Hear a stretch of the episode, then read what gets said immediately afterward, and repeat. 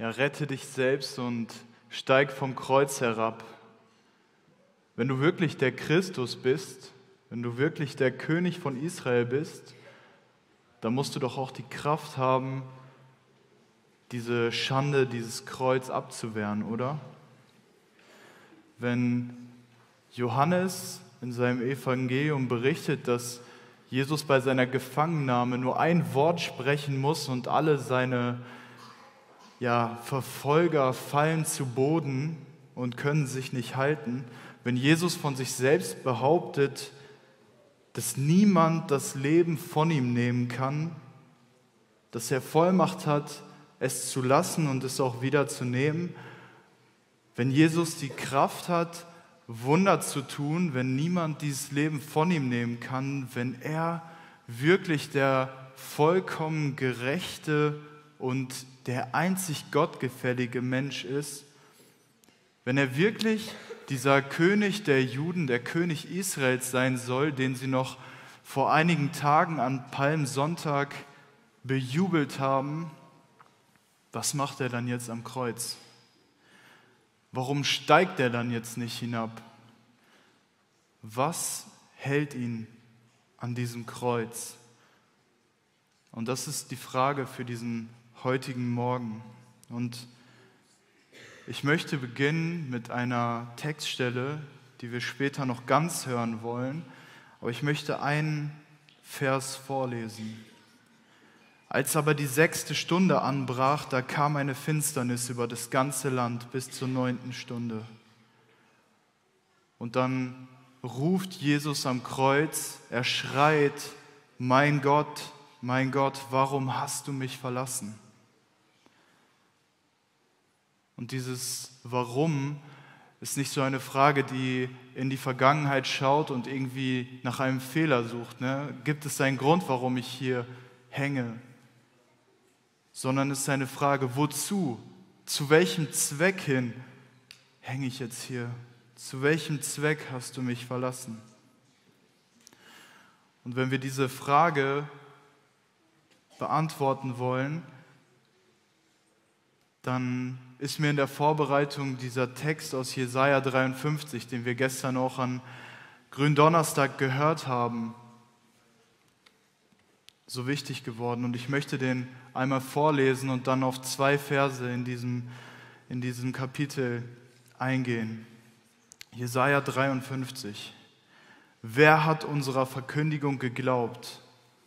Und der Arm des Herrn, wem ist er geoffenbart worden?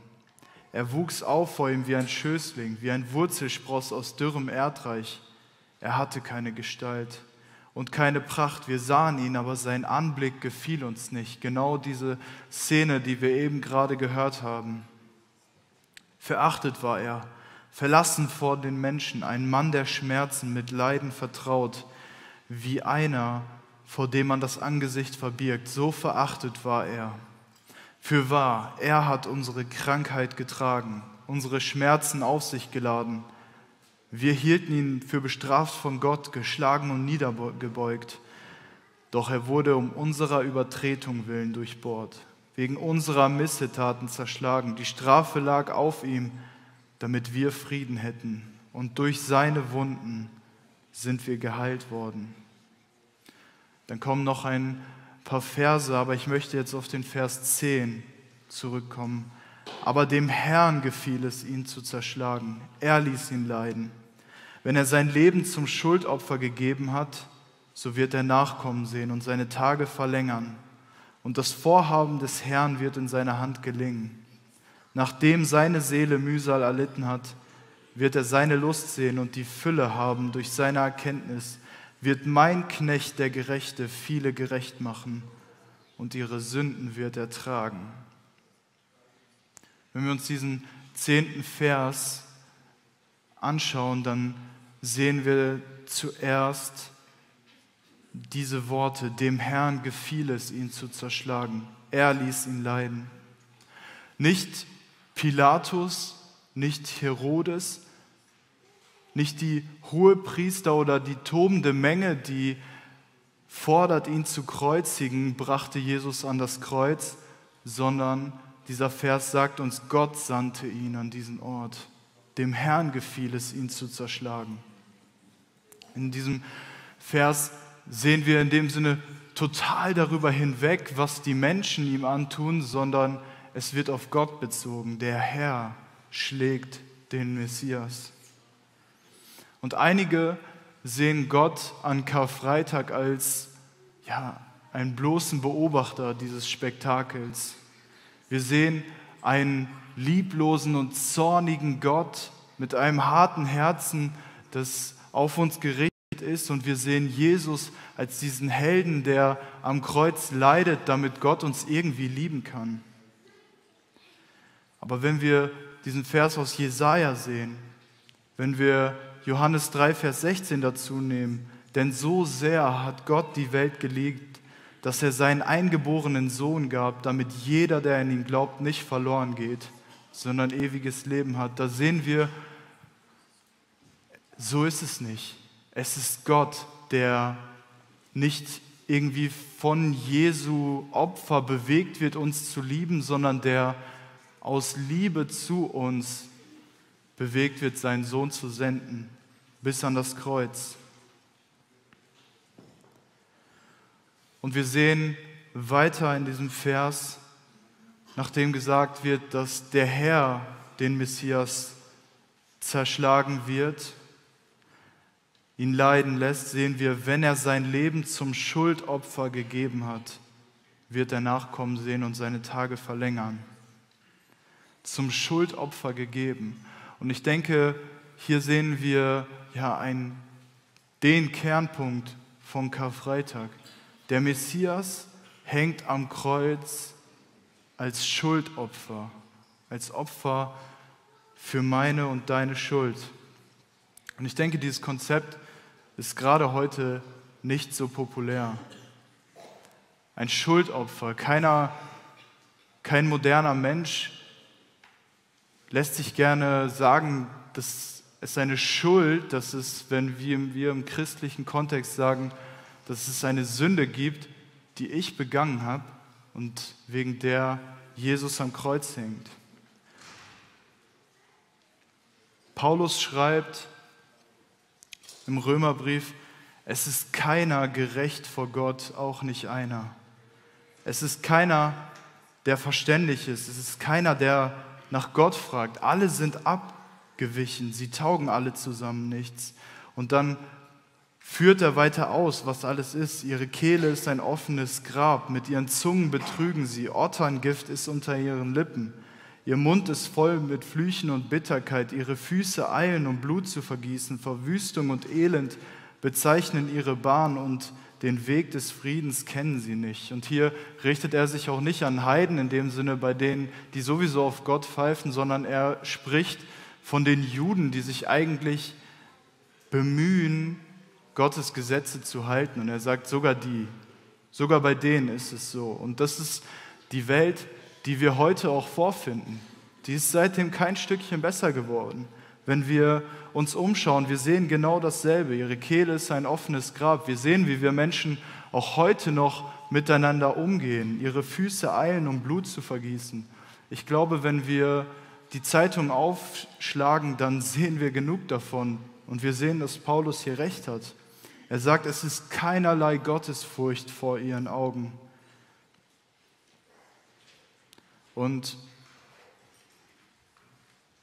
wenn du mir nicht glaubst, wenn du das nicht so siehst, wenn du sagst, okay, vielleicht mal hin und wieder ist der Mensch schlecht, vielleicht tut er was Schlechtes, aber so ganz verdorben ist der Mensch doch nicht. So ganz schlecht bin ich doch vielleicht gar nicht. Ne? Blut vergossen, habe ich noch nicht. Und ich habe da ein Zitat gehört, ich weiß nicht von wem, aber da heißt es, kein Mensch weiß, wie schlecht er eigentlich ist, bis er wirklich, wirklich versucht hat, gut zu sein. Wenn du von dir selbst glaubst, du bist doch ein ganz guter Mensch, dann versuch's doch mal mit den zehn Geboten, versuch's doch mal von dem, was die Bibel uns sagt, was richtig ist. Versuch mal, das alles zu halten, wirklich, bis auf den letzten Buchstaben. Du wirst es nicht schaffen. Wenn du wirklich versuchst, ein guter Mensch zu sein, dann erst merkst du, da fehlt mir einiges. Aber wenn wir hier von Sünde sprechen und vielleicht sitzt du hier in den Reihen und es ist sogar dein erster Karfreitag, dein erstes Mal, dass du an einem Karfreitag in einer Kirche sitzt und du fragst dich, Sünde, okay, das ist was Schlechtes und Paulus hat eben so ein paar ähm, Beispiele genannt, ne? Blutvergießen und so, natürlich, das ist Sünde. Aber was meinen wir Christen überhaupt, wenn wir von Sünde sprechen? Was ist es überhaupt, für das Jesus angeblich am Kreuz hing? Was meinen die Christen damit? Und dieses Konzept Sünde, das Wort auch im Alten Testament, ist so konnotiert mit, diesem, ähm, mit dieser Idee, dass Sünde eine Zielverfehlung ist. Das Wort für Sünde wird zum Beispiel im Buch Richter dafür benutzt, wenn das 700 Männer, die alle linkshändige äh, Schleuderschützen waren, da wird von denen gesagt, die schleudern einen Stein haargenau, ohne das Ziel zu verfehlen. Also das Wort für Sünde wird hier dann gebraucht, um eine Zielverfehlung zu beschreiben. Oder in Sprüche 19, schon Mangel an Erkenntnis ist nicht gut für die Seele und wer zu schnell läuft, der geht leicht fern, fehl. Also in dem Sinne wird es hier gebraucht, ähm, wenn man zu schnelle Entscheidungen trifft, dann kann man, wenn man drei Wege vor sich hat, schnell den falschen wählen. So, man findet nicht den richtigen Weg, sondern den falschen. Es ist eine Zielverfehlung. Aber welches Ziel verfehlen wir denn als Menschen? Welches Ziel verfehlen wir, wenn wir sündigen? Und da schreibt uns Paulus im Römerbrief einen, eine interessante, einen interessanten Vers. Denn es ist kein Unterschied. Alle haben gesündigt und verfehlen die Herrlichkeit, die sie vor Gott haben sollten. Was ist diese Herrlichkeit, die wir vor Gott haben sollten als Menschen? Und da können wir zurückgehen ganz an den Anfang, als Gott den Menschen schafft im Garten Eden, da schafft er sie als seine Ebenbilder. Da schafft er sie als Ebenbilder Gottes. Und diese Herrlichkeit, das ist das, was Gott sich am Anfang eigentlich für den Menschen gedacht hat. Ebenbild Gottes sein und so auch zu handeln, als Ebenbild Gottes, anderen Ebenbildern Gottes, allen, die hier jetzt versammelt sind, alle anderen Menschen auf der Welt, diese Ehre, diese Herrlichkeit auch entgegenzubringen. Gott und den Menschen zu ehren. Und dieser Gedanke ist auch in den zehn Geboten angelegt. Wenn wir so dieses äh, haben auf der einen Seite Gott ehren, auf der anderen Seite den Menschen ehren. Wie schaffe ich das? Und Gott setzt diese zehn Gebote ein als Leitlinien dafür. Wir sehen auch in, und wir sehen dann auch, dass wenn wir als Menschen andere Menschen verletzen, wenn wir mit ihnen so umgehen, wie Paulus es eben beschrieben hat im Römerbrief, ne? dass wir sie beleidigen, dass wir sie schlecht behandeln, dass wir sie runtermachen, dass wir sie betrügen, dass wir ja, ihr Blut vergießen, wenn wir gegen Gottes Ebenbilder sündigen, wenn wir ihnen Schlechtes tun, dann sündigen wir auch gegen Gott gleichzeitig. Dieser Gedanke ist schon in der Geschichte von Josef angelegt, wenn ähm, er von Potiphas Frau verführt wird und er von ihr wegläuft und sagt, wie könnte ich eine so große Sünde gegen Gott begehen? Dass er nicht sagt, okay, wenn ich das jetzt mache, dann sündige ich gegen dich oder gegen Potiphar, der mir vertraut und ich schlafe mit seiner Frau, sondern er sagt, wie könnte ich so eine Sünde gegen Gott begehen? Indem wir gegen Gottes Ebenbilder sündigen, dann tun wir es auch gegen ihn. Aber dieses Konzept der Sünde ist noch mehr als einfach nur Schlechtes tun, einfach nur tun, was Gott nicht gefällt, auch wenn es schrecklich sein kann, wie wir eben schon gehört haben, sondern die Sünde wird zum Beispiel auch in der Geschichte von Kain und Abel, wo das Wort das erste Mal in der Bibel vorkommt, beschrieben und zwar so. Als Kain wütend wird, weil Gott sein Opfer nicht ansieht, da sagt Gott ihm, ist es nicht so, wenn du Gutes tust, darfst du dein Haupt erheben, wenn du aber nichts Gutes tust, so lauert die Sünde vor der Tür und ihr Verlangen ist auf dich gerichtet. Es wird so beschrieben wie ein Raubtier, das vor der Tür auf seine Beute lauert, dass diese Beute verschlingen will. Es wird äh, verwendet so ein Bild, die Sünde ist nicht nur, was wir tun, sondern es ist so eine Art kosmische Macht, ne, die über uns herrschen kann. Und das sehen wir dann auch im Römerbrief, dass Paulus die Sünde als etwas darstellt, als eine Macht darstellt, die uns Menschen in die Sklaverei treibt. Dass er sagt, wir als Menschen sind unter die Sünde verkauft. Und das äußert sich ganz einfach darin, Paulus schreibt, was ich vollbringe, billige ich nicht. Ich tue nicht, was ich will, sondern was ich hasse, das übe ich aus. Das ist das, was die Sünde mit uns macht. Es ist eine Macht, die uns zu Sklaven macht, die nicht mehr das tun können, was sie eigentlich wollen. Wir wollen ja alle gut sein, aber wir merken, wir können es nicht. Wir sind versklavt, unter die Sünde verkauft und wir merken, wir verfehlen diese Herrlichkeit, nach der wir uns eigentlich sehen. Die Sünde hält uns davon ab, wirklich Mensch zu sein, wirklich so Mensch zu sein, wie Gott es damals gewollt hat und wie wir es tief in uns auch wollen.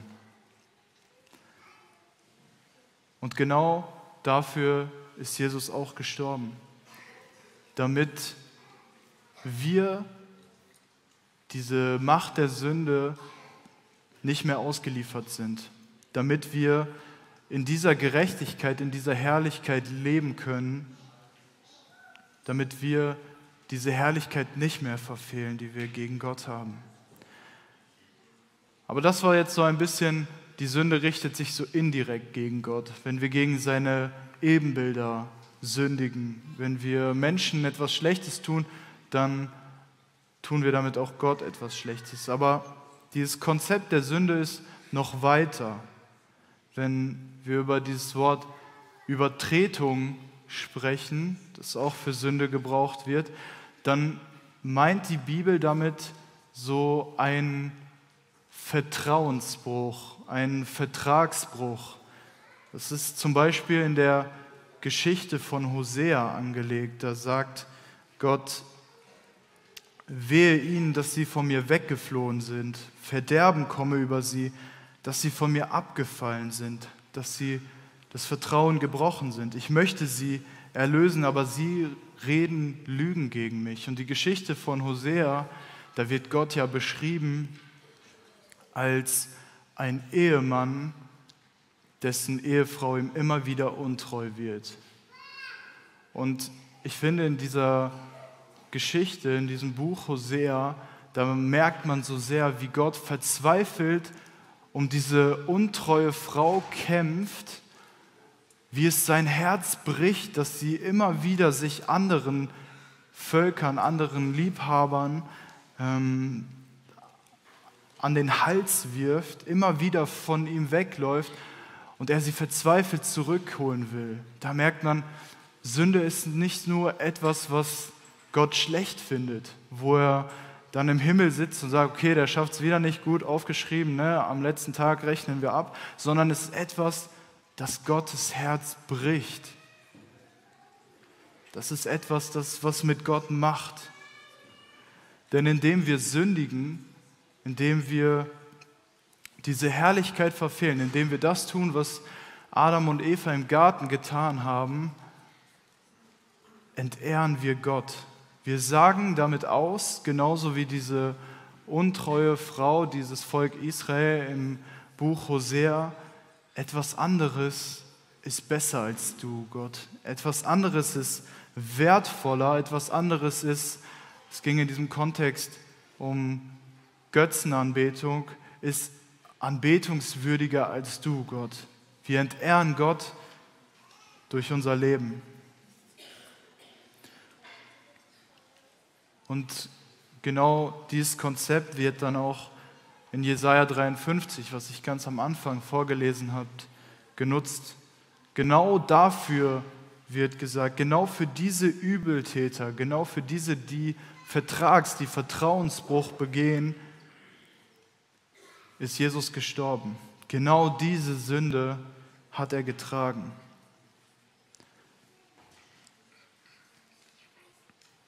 Und Jesus hängt am Kreuz und stellt diese Frage, mein Gott, mein Gott, warum hast du mich verlassen? Diese Frage wird dann nicht etwa durch die Evangelisten beantwortet, sondern sie wird bewusst offen gelassen. Sie wird bewusst offen gelassen, damit du, damit du als Leser, du als Hörer diese Frage sie beantwortest. Jesus nimmt am Kreuz meine Stellung ein als Schuldopfer. Er erlebt die Entfremdung von Gott, damit ich es nicht mehr muss. Er hängt da am Kreuz, damit er diesen Dieb, der neben ihm gekreuzigt wird, freisprechen kann. Dieser Dieb, der erkennt, wir hängen hier gerechterweise. Wir empfangen, was unsere Taten wert sind. Aber dieser hat nichts Unrechtes getan. Und dann spricht dieser Dieb, dieser Rebell zu Jesus, Herr, gedenke du an mich, wenn du in deiner Königsherrschaft kommst. Und Jesus spricht zu ihm, wahrlich, ich sage dir, heute wirst du mit mir im Paradies sein. Und wenn du heute, genauso wie dieser Dieb, anerkennst, das, was Jesus da am Kreuz durchmacht, habe eigentlich ich verdient. Gerecht wäre es, wenn ich am Kreuz hängen würde. Gerecht wäre es, wenn ich die Strafe tragen müsste. Aber Jesus hängt unschuldig am Kreuz für mich. Und wenn du diese Worte sprichst, Herr, gedenke an mich, wenn du in deiner Königsherrschaft kommst, dann kann Jesus dir jetzt sagen, ich sag dir, heute wirst du mit mir im Paradies sein. Er ist das makellose Opferlamm, von dem wir auch gestern gehört haben, das auf Golgatha geschlachtet wird. Das ist so ironisch, denn am Passa zu genau dieser Zeit wird auf dem Tempelberg das Passalam geschlachtet, um die Sünde zu bedecken und auf Golgatha das makellose Opferlamm Gottes. Er wird dort geschlachtet, um Gottes gerechten Zorn auf die Sünde zu tragen. Er ist der Erlöser, der auf dem Sklavenmarkt der Sünde kommt, um die Gefangene freizukaufen. Genau das ist auch was untreu geworden ist und kauft sie zurück. Und genauso kommt auch Jesus auf den Sklavenmarkt, auf diese Welt, in der wir ja, der Sünde schutzlos ausgeliefert sind, unter die Sünde verkauft, wie Paulus es sagt, und er kauft uns frei und er bezahlt den allerhöchsten Preis dafür. Er ist der leidende Gerechte, damit uns am Ende, am Gerichtstag, seine Gerechtigkeit zugerechnet werden kann. Er erlebt am Kreuz die Strafe Gottes, damit wir es nicht müssen, damit wir mit einem gerechten Zeugnis in diesen Gerichtssaal gehen können und freigesprochen werden. Damit wir den Segen Gottes auch heute erleben können. Und er ist der wahre Sohn Gottes, der seine Herrlichkeit im Himmel aufgibt, um uns Menschen mit Gott zu versöhnen.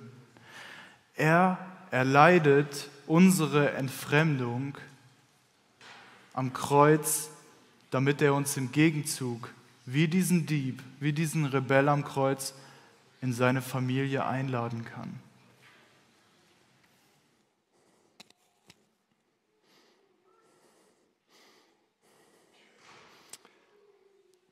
Ja, Jesus ging ans Kreuz.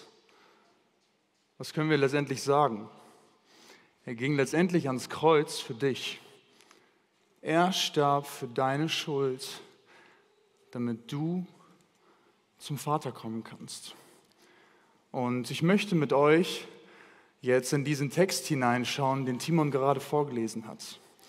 Ich möchte mit euch hineinschauen, was, was lesen wir davon?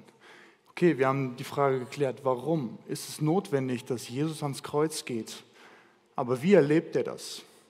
Und ich glaube, wenn wir an das Kreuz denken, dann denken wir, ich muss ganz ehrlich oft daran denken, an diese Grausamkeit. Wenn man sich das vorstellt, die Hinricht, eine schreckliche Hinrichtungsmethode, die von Menschen irgendwie erdacht wurde, um letztendlich Opfer oder Verurteilte zu quälen. Und wenn wir an den Tod von oder an die Leiden von Jesus und letztendlich den Tod von Jesus denken, dann ist da ganz klar diese Tatsache, Jesus ist ans Kreuz gegangen und er litt unglaubliche Schmerzen. Unglaubliche Schmerzen und körperliche Qualen. Ich glaube, wir brauchen nicht zu vertreten, dass Jesus die schlimmsten Schmerzen, die jemals empfunden wurden von einem Menschen, ähm, am Kreuz erduldete. Denn das lesen wir so in der Bibel nicht.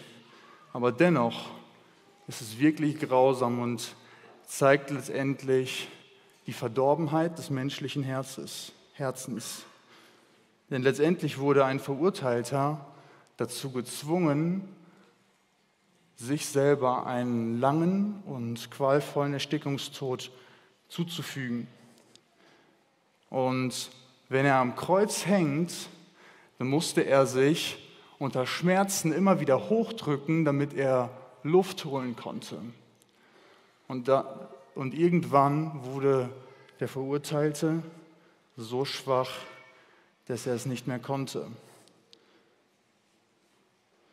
Aber ich glaube, das ist nur einer von vielen Punkten, die wir sehen am Kreuz und als Jesus ans Kreuz gegangen ist. Ein weiterer Punkt, Jesus trug die Sünde.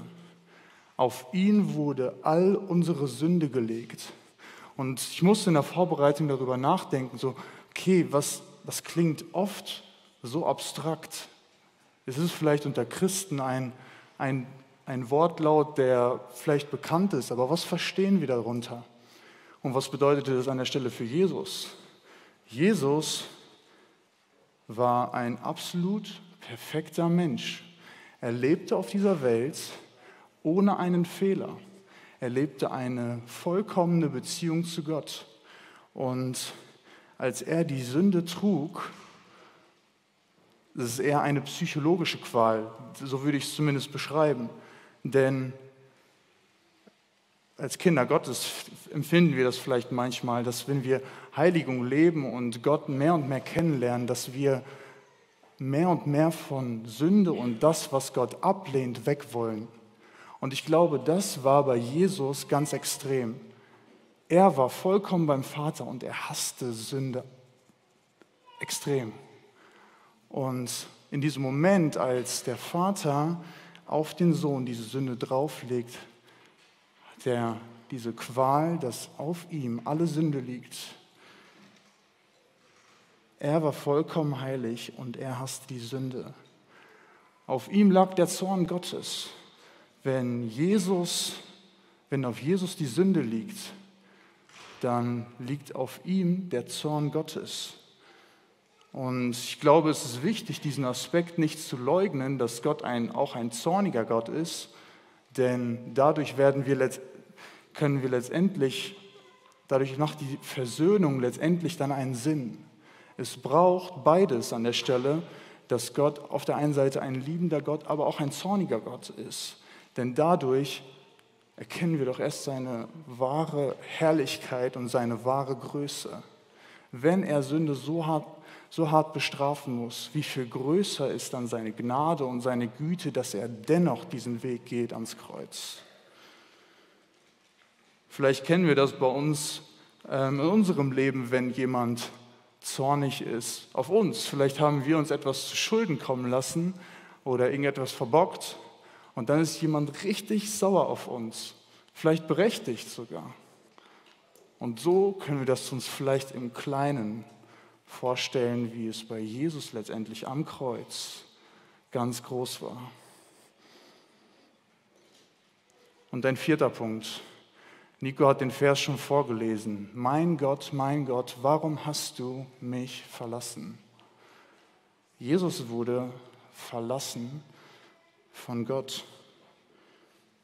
Ein Kapitel vorher, als Jesus im Garten Gethsemane ist, da sagt er zu seinen Jüngern, meine Seele ist tief betrübt, bleibt hier und wacht. Und wenn wir das Kapitel lesen, dann sehen wir, dass die Jünger nicht wach bleiben.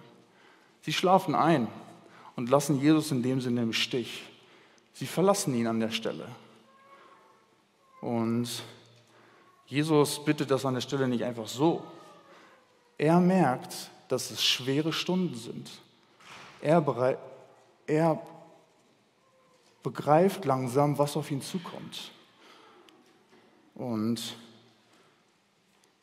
im Garten Gethsemane erfährt er diese Ablehnung von seinen Freunden, von seinen Jüngern, aber letztendlich auch bei der, wenn er am Kreuz hängt, dort sind seine Jünger irgendwie nicht auf der Bildfläche. Sie sind alle verschwunden. Sie verstecken sich alle.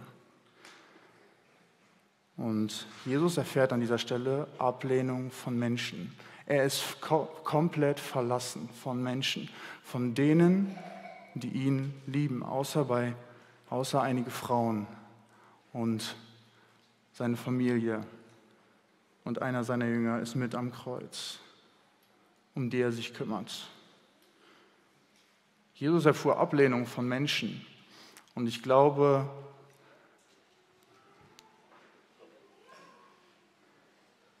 das, ist eine, das kann eine Analogie sein darauf, dass Gott, dass es so schlimm ist, wenn letztendlich auch Gott einen verlässt.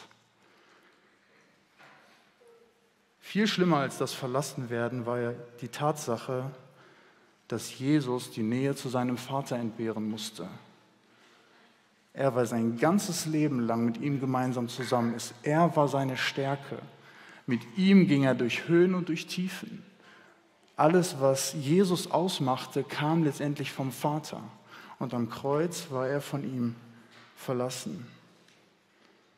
Als Jesus unsere Sünden trug, wurde er von seinem himmlischen Vater verlassen, dessen Augen so rein sind, dass sie das Böse nicht sehen können.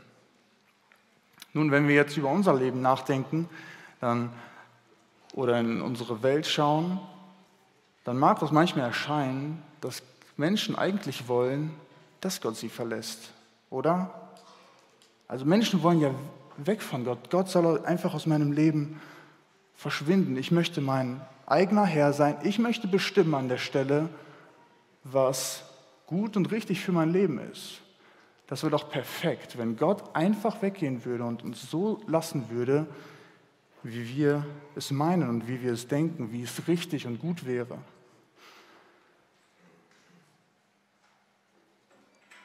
Wenn wir dann einfach mal anfangen, in der Bibel zu lesen und bei Genesis 1, Vers 1 lesen, am Anfang schuf Gott Himmel und Erde und die Erde war wüst und leer und der Geist Gottes schwebte über dem Wasser, dann merken wir, dass Gott am Anfang etwas erschafft und dass er direkt dabei ist. Das bedeutet, wenn Gott wirklich konsequent durchziehen würde, dass er diese Welt verlassen würde, würde sie einfach zerfallen. Sie würde einfach ins Nichts implodieren.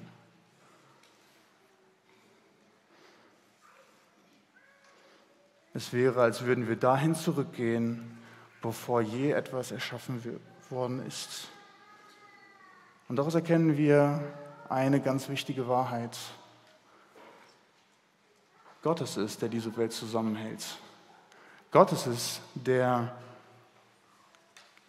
an der Stelle alles führt und alles leitet. Und Gott ist es, der seit der Erschaffung dieser Welt diese Welt nicht verlassen hat.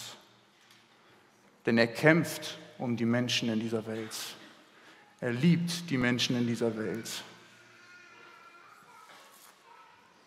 Wenn wir in Markus Kapitel 15 weiterlesen, dann kommt es letztendlich dazu, dass Jesus verspottet wird, dass er anscheinend Elia ruft. Aber dann lesen wir die Verse, Jesus aber stieß einen lauten Schrei aus. Dann starb er.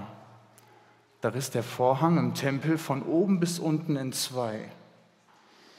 In, den anderen Evangelien lesen wir unterschiedliche Aussagen. Also Jesus hat nicht nur das am Kreuz gesprochen, was wir in diesem einen Evangelium lesen, sondern auch viele unterschiedliche Aussagen. In Johannes 19 lesen wir zum Beispiel von den finalen Worten Jesu, es ist vollbracht.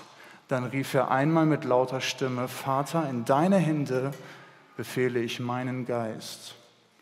Was sehen wir daraus? Jesus hängt am Kreuz, hat aber dennoch und immer noch die volle Kontrolle.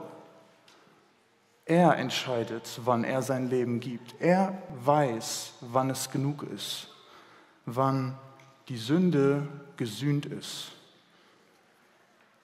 Und Markus schreibt in einigen Kapiteln davor und macht das letztendlich zum Thema über sein Evangelium, denn auch der Sohn des Menschen ist nicht gekommen, um sich dienen zu lassen, sondern um zu dienen und sein Leben zu geben als Lösegeld für viele. Er dient und er kommt als König der Himmel und Herrscher auf diese Welt und macht sich verletzlich für dich und mich. Was ist die Folge? Dass Jesus am Kreuz stirbt. Wir lesen, da riss der Vorhang im Tempel von oben bis unten in zwei. Es ist völlig klar, das wurde nicht von Menschen gemacht, sondern es war von Gott gemacht, von oben bis unten. Und ich habe mich in der Vorbereitung gefragt, okay, was sagt, was sagt diese Stelle? Ja, okay, der Weg ist frei zu Gott, ich kann zu Gott kommen. Was bedeutet das? Wenn wir Gott kennenlernen in der Bibel, dann merken wir, er ist absolut heilig, er ist absolut perfekt. Aber mit diesem Fakt, dass der Vorhang zerreißt, sehen wir, dass wir nicht perfekt zu Gott kommen müssen, sondern wir können so, wie wir sind, zu Gott kommen. Er hat bezahlt. Er nimmt uns nicht an, sobald wir alles in unserem Leben im Griff haben, sondern er nimmt uns an, so wie wir sind. Er kann uns annehmen, weil er bezahlt hat. Ich und du können kommen, so zu ihm kommen, wie wir an der Stelle sind. Und so wie Licht, wenn es aufleuchtet, die Dunkelheit durchbricht, so kann seine Heiligkeit, sein Wesen und sein Charakter immer mehr mein Leben verändern, wenn ich bei ihm bin. Es gibt eine Chance, dass mein Herz verändert werden kann dadurch, dass Jesus am Kreuz gestorben ist. Er gibt mir eine Identität, die unumstößlich ist und ich kann frei zum Vater kommen. Auf einen letzten Punkt möchte ich noch mit euch eingehen und es ist letztendlich der Höhepunkt in dem Evangelium von Markus. In Vers 39 lesen wir von dem Hauptmann. Der Hauptmann sagt, beziehungsweise Vers 39, als der Hauptmann, der beim Kreuz stand, Jesus so sterben sah, sagte er, dieser Mann war wirklich Gottes Sohn.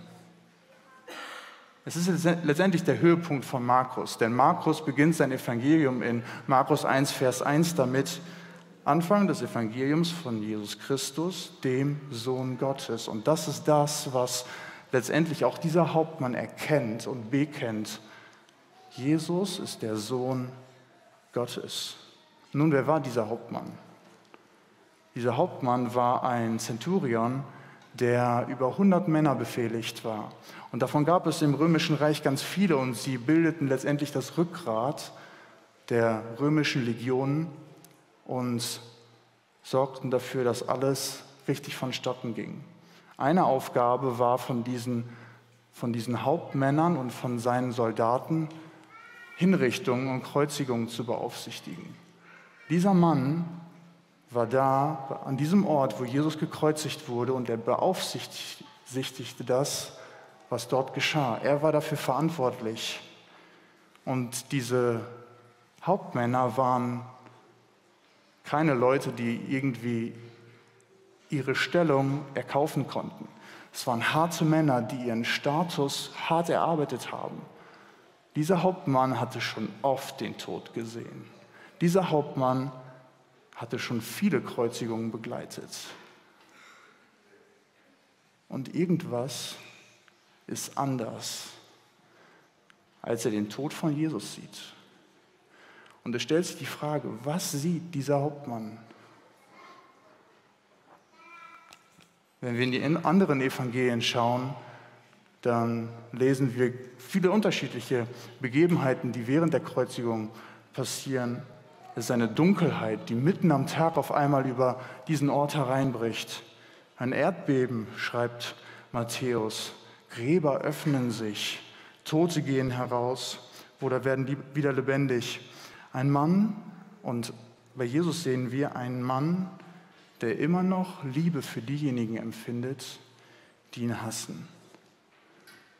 Und letztendlich die eine erstaunliche Tatsache, Jesus stirbt bereits nach sechs Stunden.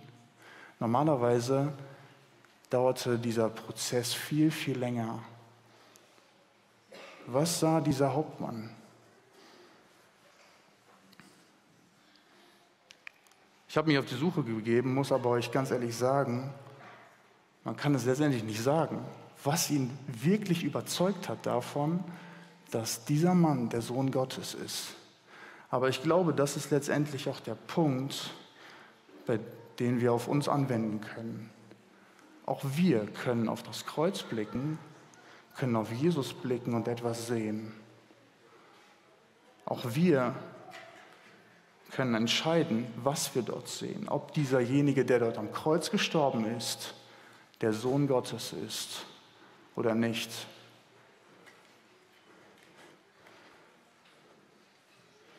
Auch wir können anerkennen und sehen, dass Jesus Gottes Sohn ist. Erkennst du Jesus, der auf diese Welt kommt, für dich? Was ziehen wir daraus? Zwei Dinge. Erstens, egal wer du bist, was du getan hast, deine Schuld ist nicht zu groß dass du zum Kreuz kommen kannst. Und zweitens, vielleicht bist du Christ und lebst dein Leben von Karfreitag zu Karfreitag. Und du erlebst Höhen und Tiefen und fragst Gott immer wieder, warum lässt du das zu? Warum führst du mich, führst du mich jetzt diesen Weg? Was hast du mit mir vor? Ich glaube, jeder tut das. Jeder stellt die Warum-Frage Gott irgendwann. Und Jesus selbst stellt sie auch. Und ich glaube, wenn wir ans Kreuz blicken, sehen wir eine ganz klare Aussage. Ein Blick auf das Kreuz zeigt dir, was ganz sicher nicht der Grund ist, dass du vielleicht in dieser Situation steckst. Es kann nicht sein, dass Gott dich nicht liebt es kann nicht sein, dass er keinen Plan hat für dein Leben. Es kann nicht sein, dass du ihm egal bist. Und es kann auch nicht sein, dass er dich verlassen hat. Denn er hat Jesus verlassen, damit er dich niemals verlassen muss. Und ich glaube, das ist letztendlich eine Hoffnung, die wir von Karfreitag mitnehmen können. Er hat Jesus verlassen, damit er uns niemals verlassen muss damit er dich niemals verlassen muss. Amen.